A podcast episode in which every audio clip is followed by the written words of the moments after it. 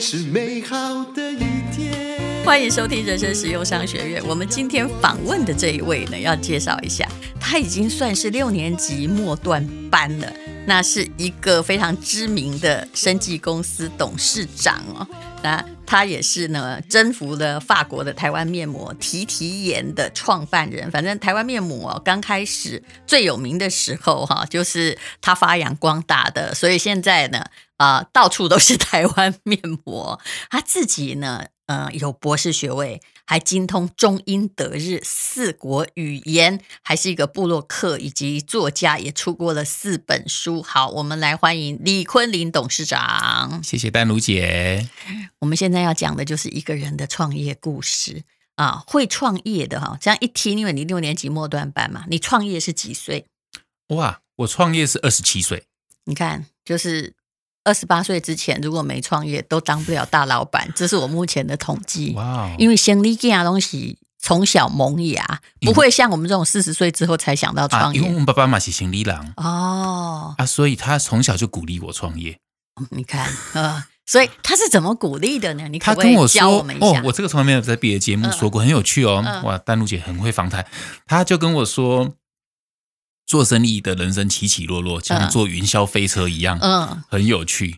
他说，他叫我千万不要当医生或当律师，因为这样子太无聊了。你看，人家爸爸就用教这种教育。我爸哈从小就是，只要我跑去做生意，有没有？以前不是有抽签吗？对，那你去弄了那个去给同学赚同学钱，他都叫我全部吐回去，因为他不要行李架，他希望小孩当老师。对，嗯。对，对不对？这是那时候，你爸爸那个年代应该也还是在读书高的状况。我知道丹如姐是考到那种非常好的系所，台大的那个法律系嘛，我记得。对，没有，啊、我从小就是就是学在家庭，就是因为他唯一认可就是你好好读书。但是你爸爸不一样，你爸爸很早就告诉你说，其实做生意很有趣，而且云霄飞车也很有趣。对，所以我的云霄飞车一开始都在谷底。前面两个创业都是失败，你可不可以先简略的哈？因为我怕失败哈。其实失败的印象最深刻，所以会讲太长，你知道？你可不可以简单的把这两个失败，哎，怎么失败哈？创办什么，然后赔多少，然后心情如何带过去？来，请说。第一个失败是做台湾加油队，我做了呃，就是一万件的衣服哈，做了一百，就是做那那做 T 恤，然后到世界各地号召台湾选台湾的。呃，留学生去帮台湾选手加油，就是运动加油团。嗯，所以在在两年内赔了四百万，因为找不到对的商业模式，因为应该要做旅行社才对。不是你这个叫做不是本来应该是快闪贩售，如果你受欢迎的话，结果你搞了两年，对，那就算那个算成本也没亏这么多啊。你有没有发现，每一次算只要你推出的商品成本都没亏那么多，亏、就是、的是旁边的时间，对。嗯那第二个失败是我做那个书店，我一间书店在盐城区这边啊，然后一直失败到十年，从到第十年才开始转利，才开始有赚钱。那现在还在吗？现在还在，就是一个什么区？盐高雄市的盐城区叫 Booking。那现在三级警戒也应该受影响，所以现在又回到亏钱了。其实卖书不可能赚钱，对，你心里也明白嘛。对，那纯粹是爱，对吧？纯粹是一个浪漫的情怀，真的啊！你浪漫是都可以不要顾沉没成本嘛？所以里面是卖面膜，你这是挂羊头卖 狗肉 对对对对，有卖面膜，所以所以那个是一个很特别的店，所以靠着卖面膜让它起死回生。不然我在想说，亏十年怎么可能书店赚钱，对不对？我前不久说过一个书店的故事，就是时报出版社的书店，它是上市公司哦，它竟然还在门口贴了一个对联，叫做“有开门没锁，请进来”。啊，够注意，对啊。好，那么呃，那你去澳洲哦，你去美国读的是化工博士，对。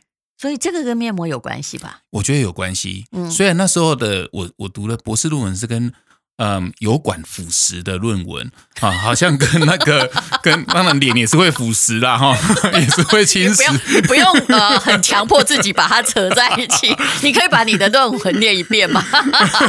我论文它其实是用电脑去测试出这个油管的寿命有多久，在这个侵蚀性的情况下，但但是其实跟保养品完全没有关系，但是唯一的相同性就是我是实验室出身的，所以我对于所谓的品质安全，而且一定要有效这个东西，这是我老师教给我的品德，一定要做到。说实话。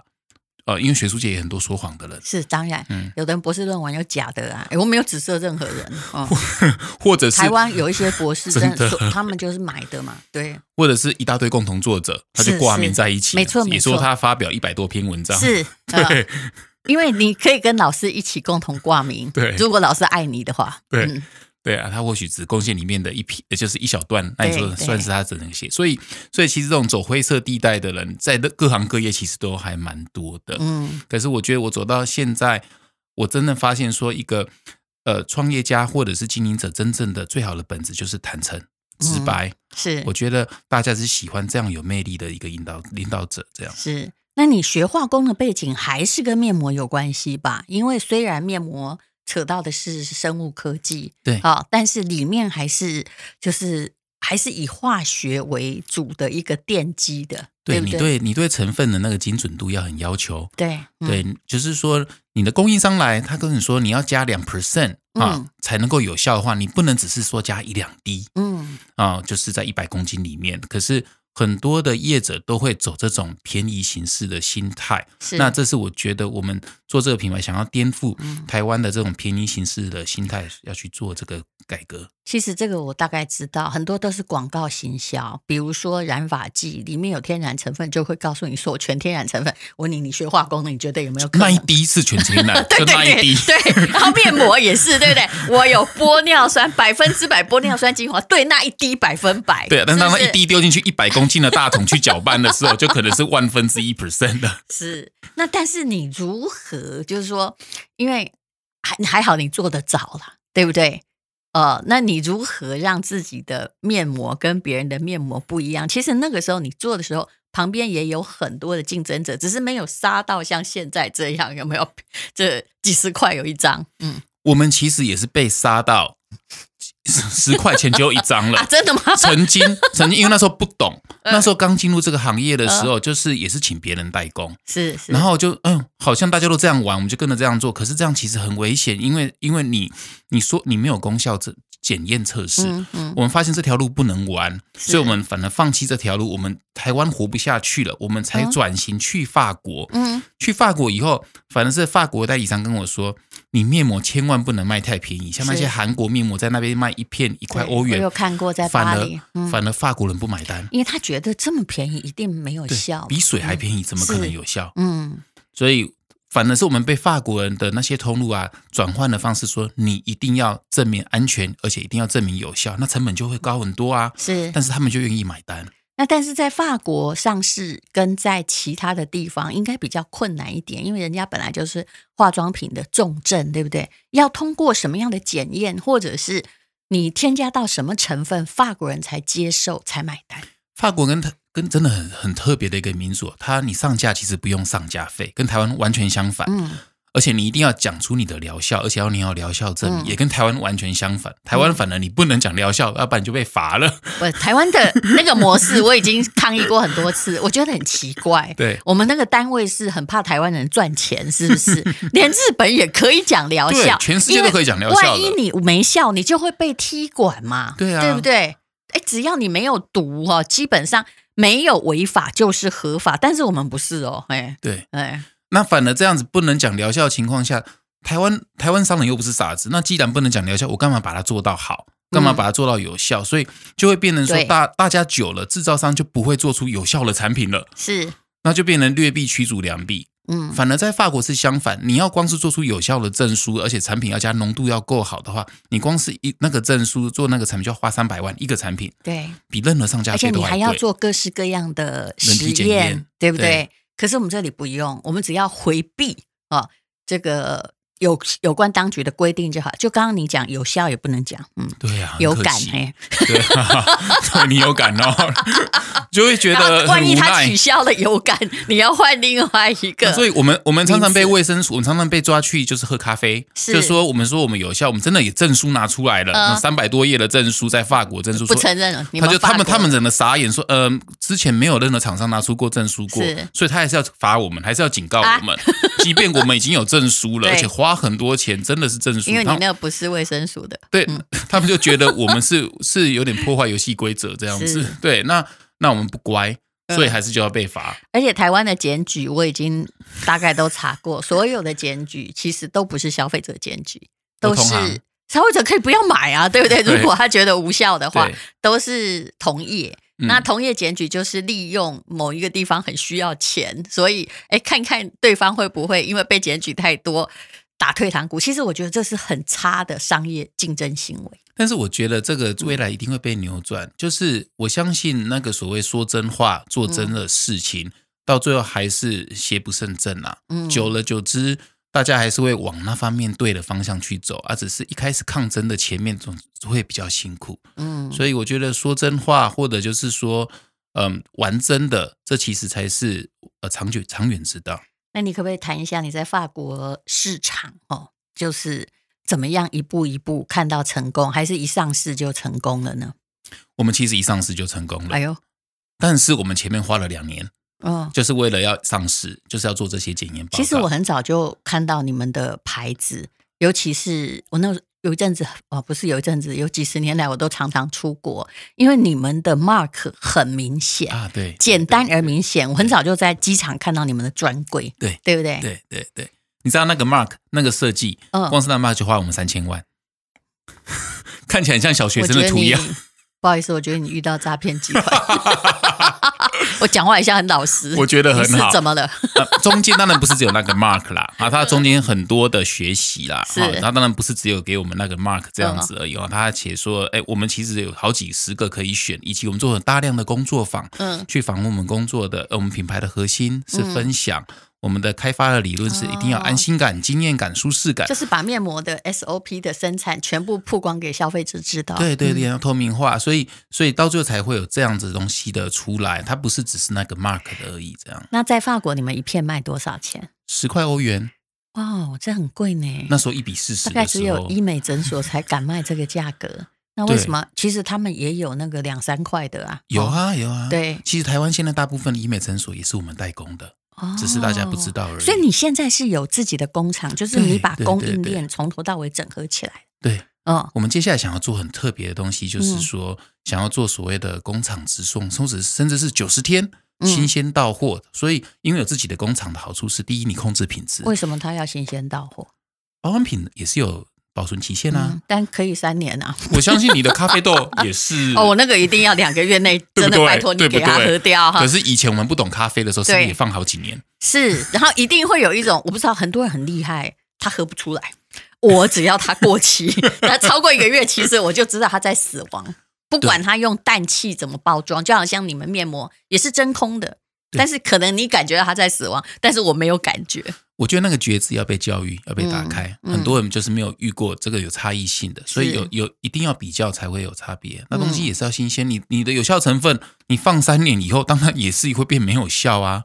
对啊，或者是你把它放在有些消费者放在太大太阳底下晒，还是怎样子之类的。所以当然是东西也是要新鲜制造。所以这是我们接下来想要做的一个革新。嗯，那就叫大家订阅嘛。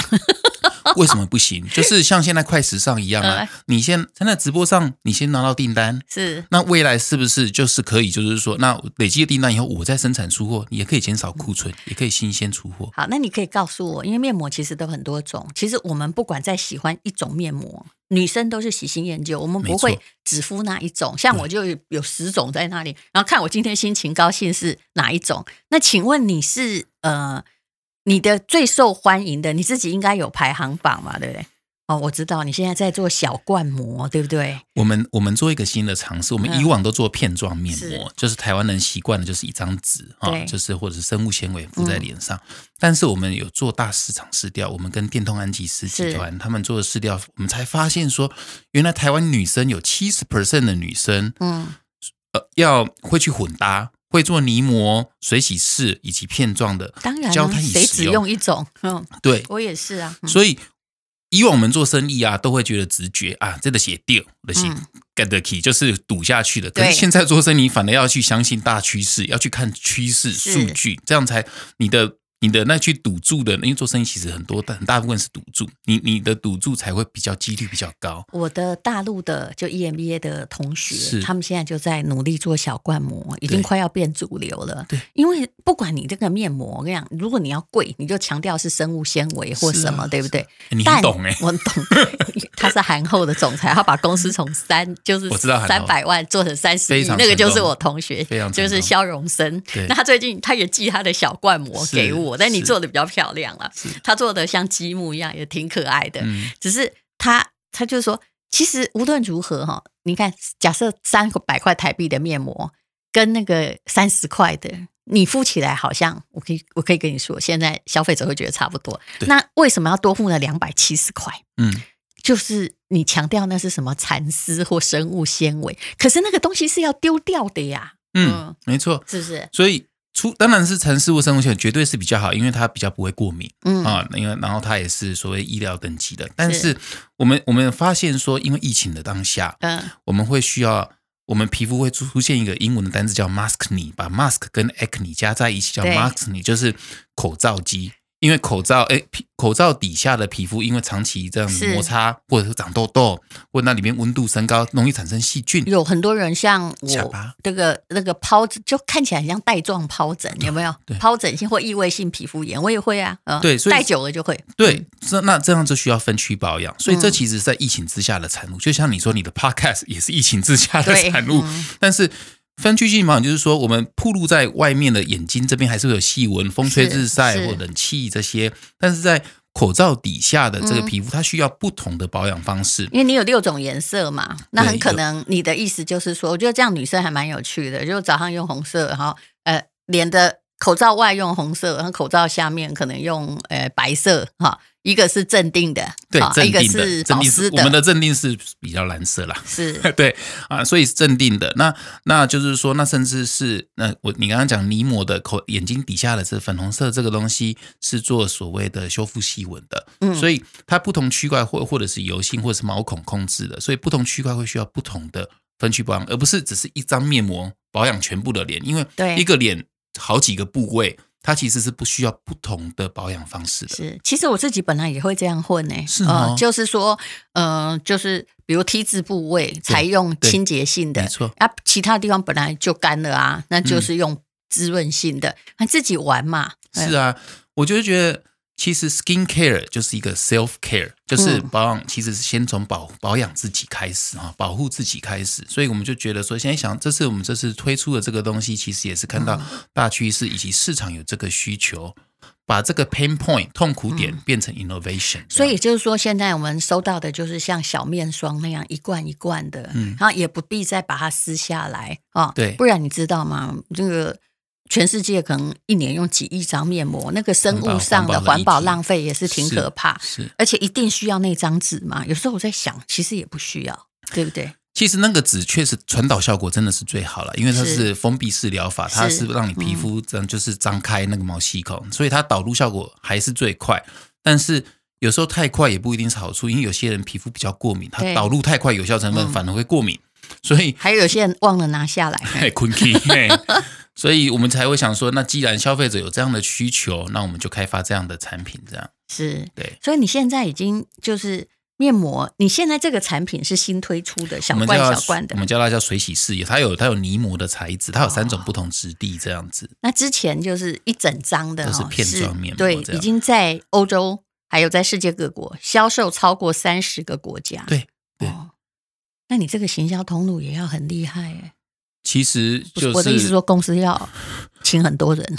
哦，目前一百五十个人，所以所以在疫情当下压力很大，因为你固定支出就是 就是几千万的固定支出啊，对啊，但是但是就是觉得说有些人遇到那种外力，因为我听过你一期节目，有些人就是只会抱怨外在的环境，对，然后都然后就是抱怨抱怨抱怨。可是我们，我们我觉得，身为创业者，紧张与抱怨，对，对我而言，那叫歇斯底里了。对对，那一集我听他算是你以前的闺蜜嘛，哈、嗯，现在还是闺蜜，我不知道啊。不会不会，只要是歇斯底里，我通常都比较少联络。但是我就会觉得说，你遇到外力那些被生命宰割的人，他其实要去接纳实相，那你就接纳现在的，我、嗯，那你就是去创造出新的东西啊。所以你看，丹如姐，我觉得我也我也觉得很佩服你说，哎。接受现在的东西，你就去创造一个新的事业。我做了好多事在这一年，嗯，我觉得，不然你也可以回家跟小孩多相处，因为你以前并没有那么多时间，他不会线上上课啊。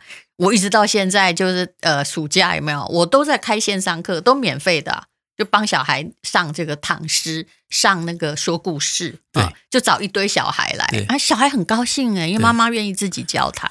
所以我，我我看到戴奴姐是一个很活在当下的人哈，嗯、就是她就是一直乐观正向的。我觉得这也是任何创业家，一些立起起创业家的特质。我太晚，我觉得那跟、哦、哎，我不能抱怨我爸，因为他叫我当老师，所以你叫我不要钱。对，可以更早的话，我真的开始投资生意，刚开始也是个大错误，就是做餐厅嘛，哈，就是小熊书房，大家每个人都跟我说，你看那个很成功，打造一个风景区。我说对呀、啊，可是嗯。那个是我所有投资行业中，呃，最没有获利的一个，你相信吗？可是也是最浪漫的一个，而且那个房子现在在那尾大不掉。哦，是哈。好，那么我们今天访问的是李坤林，然后他的呃公司叫做提提眼。那这里先跟大家宣布一下哦，七月十九号哈，从呃早上就十一点四十五分开始哈，我觉得这个。